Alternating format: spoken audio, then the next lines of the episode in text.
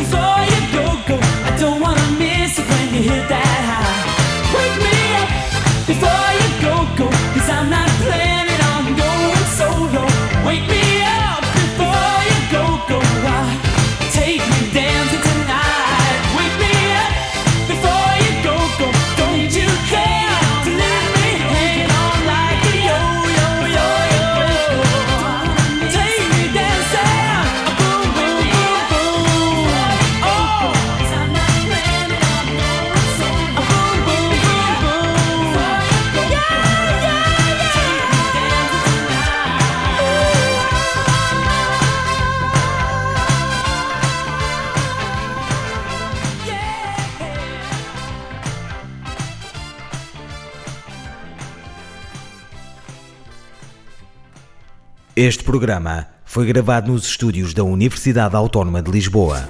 Todos os dias, João Santareno limpa o pó aos discos e passa um vinil.